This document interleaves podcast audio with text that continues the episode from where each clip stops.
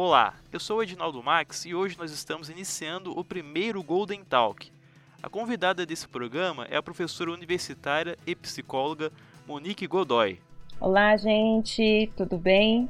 É um prazer estar aqui. Eu sou a professora Monique Godoy, sou professora na Universidade de Taubaté, sou psicóloga, formada em intervenção familiar e também com mestrado em gestão e desenvolvimento regional, também pela Universidade de Taubaté.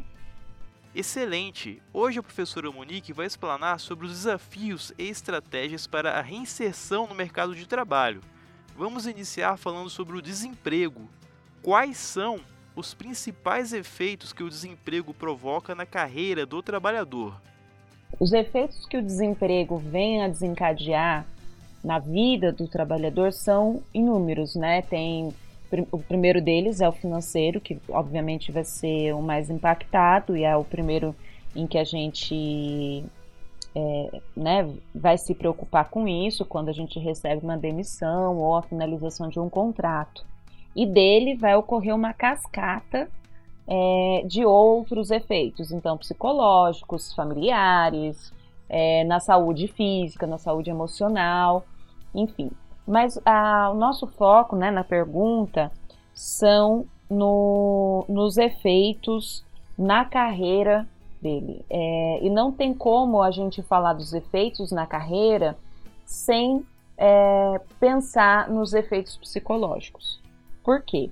É, com, a, com o desemprego, a forma que é feita a demissão, é, vai, vai ter um grande impacto na autoestima na autoeficácia e na autoconfiança desse trabalhador, que são pilares psicológicos, inclusive, que a gente pode chamá-los assim, para a carreira dessa pessoa. Né? Então, como que eu inicio? É, quando é possível a gente se preparar para o desemprego, é, a gente até consegue é, ter uma mudança aí de carreira mais facilitada. Mas quando isso não ocorre e essas, é, essas três características, a autoestima, a autoconfiança e a autoeficácia, que é, a autoeficácia é o senso de eu me sentir capaz de realizar algo, eles são prejudicados e isso prejudica muito a, a mudança de carreira da pessoa, porque ela pode não se sentir digna, pode não se sentir é, capaz de estar realizando essas mudanças. Então, é, a principal efeito na carreira tem muito a ver com esse efeito psicológico. Mas aí, né, no caso, a pessoa ela terá que mudar de carreira. Ou ela mudaria de empresa e conseguiria o mesmo cargo, né, que é o mais difícil de acontecer, ou ele teria que mudar sua região, teria que aceitar salários mais baixos. E isso são coisas muito difíceis das pessoas aceitarem. Mas é o que mais acontece. Ok, levando mais para o lado psicológico do que para o lado material. Quais são os impactos que o desemprego provoca na vida pessoal? Então, é, acho que é interessante a gente comentar que existem duas coisas né, que o desemprego vem a impactar na vida da pessoa. É, a primeira é a falta do trabalho, então é a falta de eu ter uma rotina, a falta de eu ter uma, é, é, algo que me faça sentir útil. E isso vai dar um efeito, é, nem que seja a longo prazo, na, na identidade dessa, desse trabalhador, na sua autoestima, na, na autoeficácia e na autoconfiança, tá? Inclusive, essa perda de um sentido, de um, de um fazer que me torna útil, pode vir a desencadear vários é, transtornos psicológicos ou até mesmo é, sintomas psicossomáticos, né? Que é quando, é, por razões emocionais, o nosso corpo manifesta algo físico. O que, que é mais comum nesses casos? Arritmia, é, pressão alta, gastrite, é, enfim, vários. E isso também vai ter um efeito na, nos nossos relacionamentos, porque se eu não me sinto bem comigo mesmo, eu também não consigo estar bem nos relacionamentos. É, uma segunda coisa que, né, um segundo tópico que a gente trabalha aí com efeito desemprego seria a falta de dinheiro, a privação de renda que vem com o desemprego. E isso é mais complicado, ele é mais imediato, né? E também vai dar a cascatas de efeitos que eu havia falado, né? Por exemplo, é, sem o dinheiro, eu não tenho acesso aos bens materiais. É, se eu não tenho acesso a esses bens materiais e alguns serviços, eu também perco meu status quo, que também é, é algo que vai formar a minha identidade. É, e também eu vou ficar privado de acesso à saúde, acesso à educação, perco meu plano de saúde, como é que eu faço? Vou ter que começar a ir em médicos do, do, da saúde pública. Isso é algo que pode ser complicado para algumas pessoas. Agora nós vamos falar sobre a recolocação no mercado de trabalho. Quais são as dificuldades em se reinserir no mercado de trabalho? Olha, Max, é, as dificuldades são várias, né? É, de certa forma, nós temos dificuldades que variam de pessoas para pessoas, né? Como, por exemplo, a flexibilidade de cada uma delas é uma coisa bem comum da gente encontrar como dificuldade. Mas, em geral, né? O que, que nós temos como é, dificuldades para se reinserir no mercado de trabalho? é a própria estrutura do desemprego, né, que a gente chama de desemprego estrutural, que é o que o Brasil mais sofre. O desemprego estrutural é aquele tipo de desemprego em que nós temos é, postos de trabalho, mas nós não temos mão de obra qualificada. Né? Então, a qualificação da mão de obra é algo bem difícil, é a principal dificuldade que nós temos para poder se reinserir no mercado de trabalho. Né? Então, assim, hoje, inclusive, quando a gente vai fazer recrutamento e seleção, o foco é nas competências, né? E para você poder fazer uma entrevista de emprego nesse, né, nesse perfil, é, você precisa mostrar que você sabe fazer, que você tem essa competência. E nós temos muitas falhas nessas competências. É, podem ser até as competências técnicas, que são as mais fáceis de se ensinar, mas principalmente nas competências comportamentais e afetivas, que nós temos bastante dificuldade aí. Então, é, eu acho que a forma também que a gente pro, faz para procurar o emprego também é uma dificuldade bem grande. É, hoje, a, a, por onde que a gente consegue, por onde que as pessoas tentam mais ainda é através dos currículos, né? É, mas a gente acaba abrindo mão de outras estratégias que também são é, importantes e interessantes, como por exemplo o uso da networking, é uma forma bem eficaz, né, na verdade, de estar fazendo a, a reinserção. É, dar palestras é uma forma de reinserção também. Você fazer concursos públicos, aceitar empregos em outras, é, em outras áreas não, mas com cargos diferentes do seu e com salários menores também é uma estratégia que a gente está lançando mão aí hoje em dia para a gente poder facilitar. É uma coisa que nem todo mundo aceita, mas são também outras estratégias eficazes. Ok, agora qual é o papel da reflexão dos objetivos de carreira no momento da procura por um novo emprego e como isso pode ser utilizado como combustível? Olha, Max, é, essa pergunta eu acho que é uma pergunta chave para quem está procurando se recolocar no mercado de trabalho, se reinserir no mercado de trabalho, rever os seus objetivos de vida, né? Porque quando a gente vai construindo uma carreira, a gente tem expectativas para ela, né? E desemprego não é uma expectativa. Quando a gente tem, de certa forma, a gente tem alguns estudos provando isso, estudos internacionais, inclusive, é, quando nós conseguimos, nós sabemos, por exemplo, quando vai terminar o meu contrato de, de emprego. Eu consigo fazer um projeto, inclusive com a ajuda de psicólogos, para eu conseguir planejar a minha carreira, incluindo o desemprego. Mas isso é uma coisa que não é cultural nosso aqui, né? Então, assim, eu lembro, né, ainda mais, por exemplo, a região do Vale do Paraíba, que é a minha região, uma região altamente industrializada. É, nossos pais e avós, quando entravam nas empresas, eles só saíam de lá aposentados, né? E hoje em dia não é essa a realidade. Mas a gente ainda tem é, é, isso na nossa cultura, né? Que eu vou entrar numa empresa e não vou sair mais dela. Né? Agora que nós estamos tendo né, as pessoas mais novas, é, de não ficar muito tempo no mesmo emprego e ir mudando.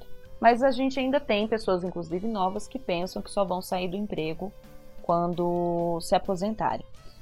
Então, é, quebrar esse paradigma da cultura, né, de que a gente não deve pensar numa situação de desemprego, é uma questão muito importante. A gente deve sim nos preparar para isso. É, nós devemos sim manter um pé de meia, uma reserva para esses momentos de desemprego que podem vir a ter, né?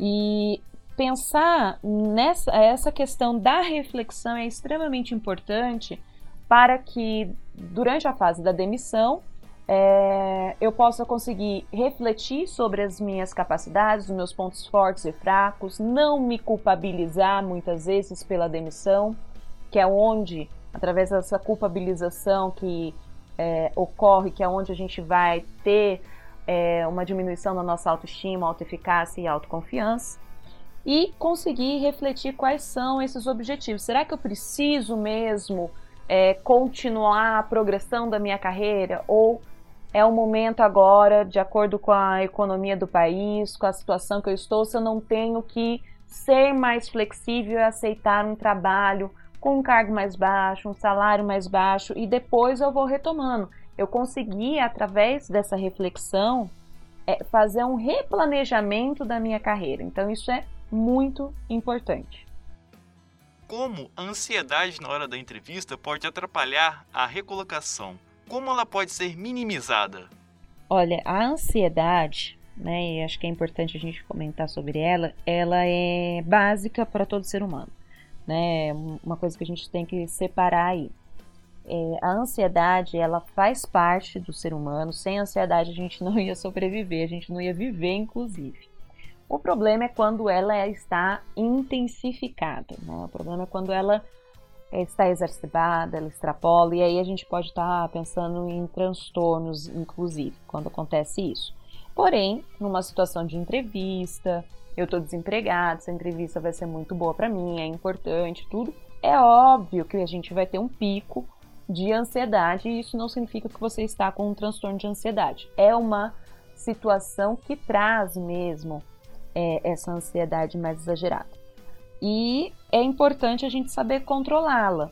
Porque a gente, por exemplo, tem pessoas que falam: Nossa, eu tô muito nervoso, vou tomar um remédio. E aí acaba tomando um Rivotril, né? Que é um remédio psiquiátrico, inclusive, que é um remédio é, forte. E aí vai para uma entrevista com a ansiedade lá no dedão do pé.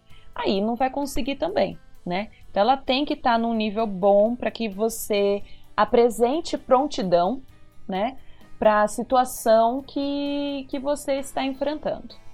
Mas ela não pode estar muito exagerada, porque senão, né, você pode começar a suar, você pode começar a tremer, tudo, e isso talvez denuncie para o recrutador que você não está preparado para tal cargo, né, para tal função, para a vaga que está sendo colocada. Essa é a maior é, impacto que a ansiedade pode ter, porque demonstra que você não sabe lidar com situações que vão exigir de você uma maior prontidão. Para controlar essa ansiedade, né, existem algumas ferramentas da psicologia, por exemplo, treinar a respiração, né, que seria inspirar pelo nariz, segurar 3 segundos e soltar o ar pela boca. Né? Nós ainda temos outras estratégias né, que é, nós utilizamos, por exemplo, é, que é do 5, 4, 3, 2, 1. Né? Então, focar em cinco objetos que você pode ver, analisá-los bem. Né? Depois, focar em quatro coisas que você consegue ouvir no ambiente né? Isso também auxilia. Depois, três coisas que você pode sentir o cheiro, duas coisas que você pode é, poupar, né? E uma coisa que você pode sentir o gosto, né? Todas elas você tem que ir bem devagar, analisando cada um desses sentidos, né? Desses órgãos, aproveitando esses órgãos do sentido que nós temos, porque é o que vai é, auxiliar a gente colocar o foco em outras em outros objetos, em outras situações e vai ajudar a gente a reduzir a nossa ansiedade. Perfeito! Agora vamos para a última pauta do programa e abordar a resiliência psicológica. A primeira pergunta é: qual é o efeito que o tempo para voltar ao mercado de trabalho pode ter na resiliência psicológica do indivíduo? Legal, ótima pergunta, Max. Eu acho que a gente precisa é, talvez contextualizar para o nosso público o que, que seria resiliência psicológica, né?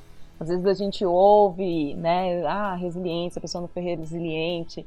Nós temos várias pessoas que tatuam, inclusive, a palavra resiliência e talvez a gente não saiba muito bem o que, que a resiliência realmente significa. Né? A resiliência, ela é a capacidade é, do ser humano poder superar adversidades. Né? Isso não significa que nós somos invulneráveis, né? A pessoa resiliente é invulnerável. Pelo contrário, né? Nós precisamos das dificuldades, dos desafios para que a nossa resiliência aumente. Né? E dependendo da situação, eu posso ser mais resiliente para determinada situação do que para outra situação. É, e é claro que o desemprego, né, inclusive esse foi o meu tópico do meu estudo no mestrado, é, como que a resiliência vem, é, como que o desemprego vem afetando a resiliência do indivíduo e como que a resiliência é, auxilia na reinserção do mercado. Né? E realmente a resiliência ela tem uma, um forte fator aí na, na, na reinserção de mercado porque ela trabalha exatamente com um desses pilares que nós já havíamos falado, que é, por exemplo, a autoconfiança e a autoeficácia, mas também com a a capacidade de, de, né, de lidar com mudanças, a reflexão que a gente já comentou aqui, um olhar positivo para o futuro, é, capacidade de independência, mas também de sociabilidade, que é de pedir, conseguir pedir ajuda.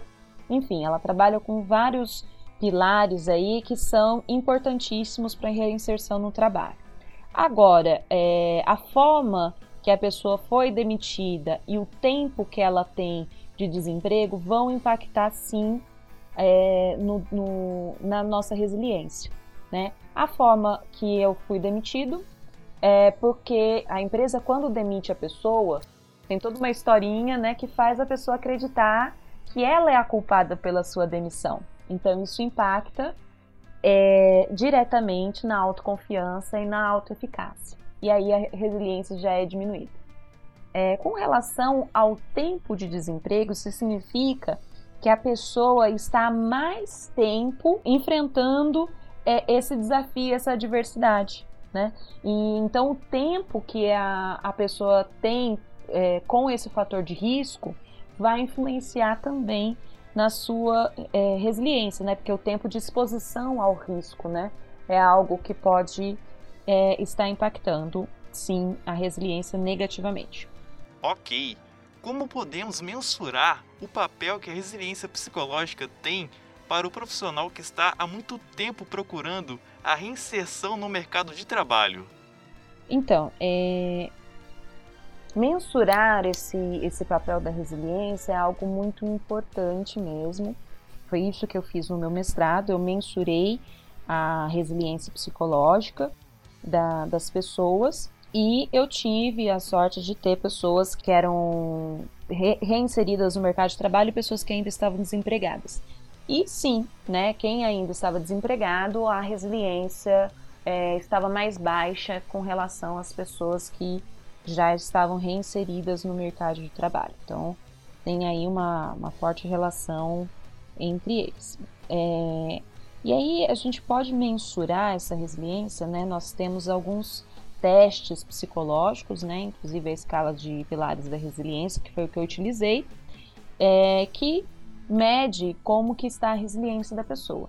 Isso você pode fazer através de uma terapia, por exemplo, né? Você busca um profissional psicólogo, fala que você gostaria de estar mensurando a sua resiliência, ele pode fazer através desse teste ou de outros, né? E trabalhar com você a sua resiliência, o desenvolvimento da sua resiliência, para que você se prepare aí para esse processo de reinserção no mercado de trabalho.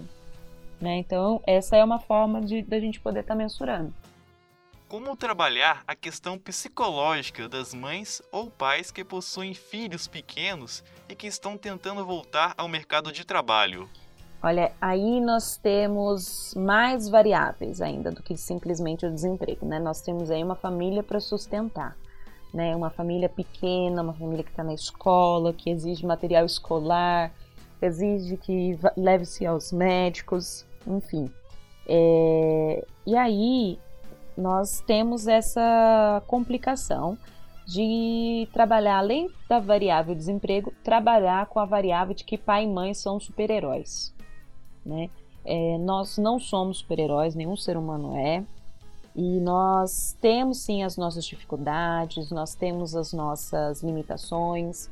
Pai e mãe não vêm com manual de instruções, né? os filhos não vêm com manual, manual de instruções.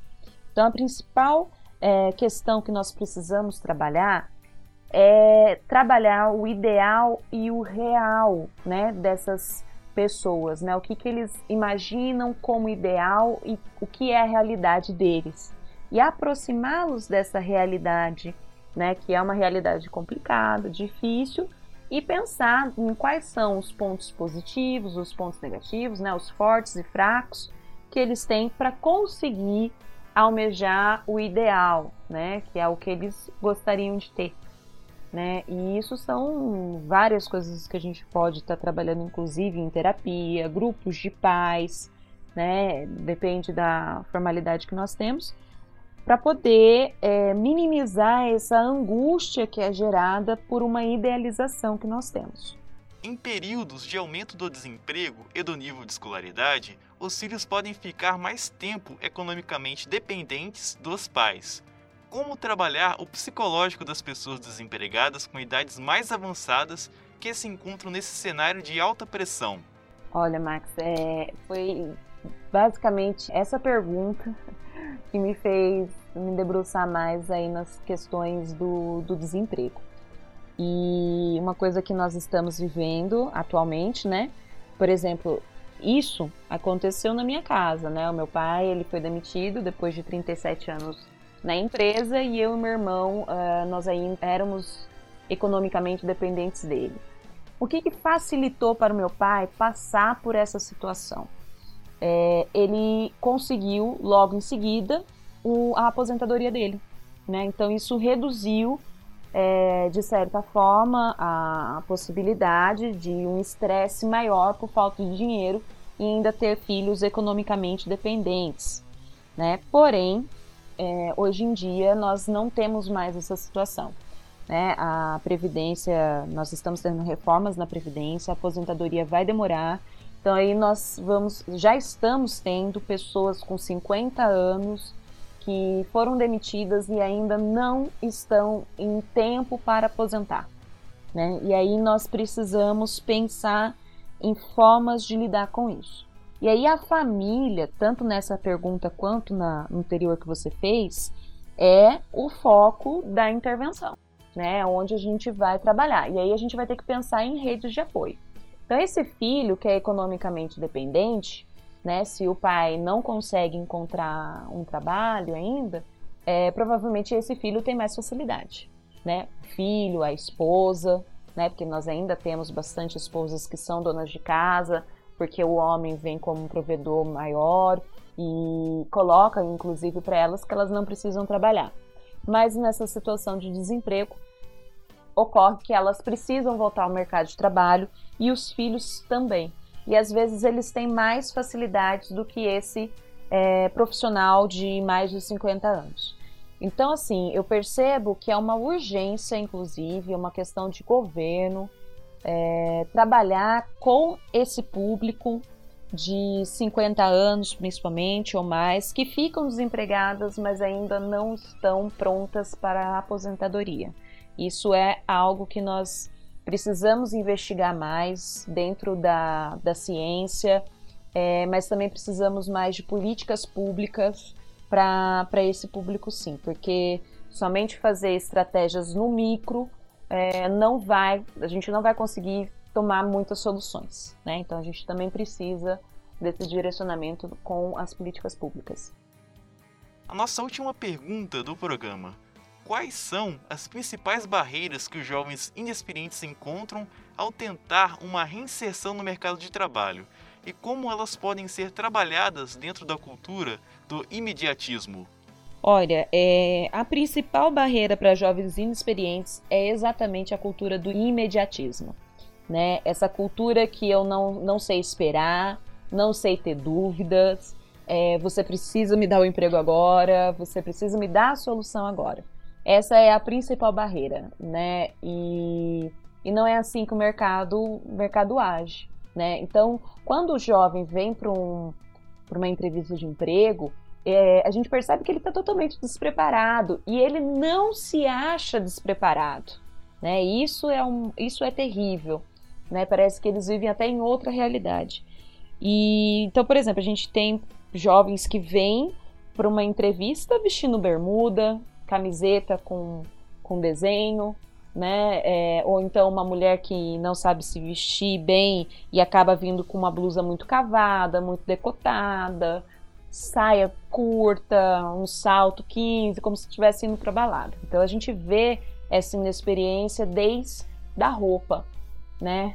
Mas às vezes eles são até competentes tecnicamente, são pessoas que acabaram de sair da faculdade, sabem as últimas notícias, né, as últimas formas, as últimas tecnologias, mas têm deficiência numa competência mais comportamental e afetiva, né? Como eu falei, não sabem esperar, não sabem se comportar, não sabem dizer é, por favor, obrigado, senhor, senhora, né? Não sabem lidar com autoridades, né, é, não sabem lidar com suas próprias emoções e principalmente são intolerantes à frustração, não sabem ouvir um não, né, de um superior, né, de um colega e aí se desestabilizam muito facilmente. Isso não é só uma dificuldade para se inserir no mercado, como também é uma dificuldade para se manter no mercado. Né? Esses tipos de jovens que têm essas competências é, mais fragilizadas, eles é, pedem demissão com muita mais facilidade, por exemplo. Professora Monique, eu gostaria de agradecer a sua participação no Golden Talk. É, eu que agradeço pela oportunidade de estar podendo falar um pouco mais sobre o meu trabalho, que eu elaborei aí no mestrado, né, e poder estar aí intensificando essa parceria entre nós. Você poderia informar o curso superior em que você atua também é questão para inscrição dos alunos e a clínica em que você trabalha, os dias e o horário de atendimento? Certo, Max. Então, eu sou professora no curso de psicologia da Universidade de Taubaté. É, o vestibular, que é a principal forma de, de inscrição, já passou, mas existem outras formas de inscrição que você pode estar dando uma olhada no nosso site da Universidade de Taubaté, a Unital. É, e também é, nós do Departamento de Psicologia, nós temos lá na Universidade de Taubaté a nossa, o nosso centro de psicologia aplicada, em que fazem atendimentos sociais à população. Paralelo a isso, eu também exerço profissionalmente a, meu trabalho na Clínica de Desenvolvimento, né, que fica na rua Marquês do Herval, número 278, aqui em Taubaté. O telefone de contato da Clínica de Desenvolvimento é 3622-6142. Código de área 12. É isso, código de área 12, que eu vivo esquecendo. Agora, nós vamos finalizar o Golden Talk e eu gostaria de agradecer a você que nos acompanhou até o final. Nos siga nas redes sociais, é Golden Vagas no LinkedIn, Facebook, Instagram e Twitter Acesse o nosso site de vagas de emprego, o goldenvagas.com, e não perca o próximo programa. Até mais!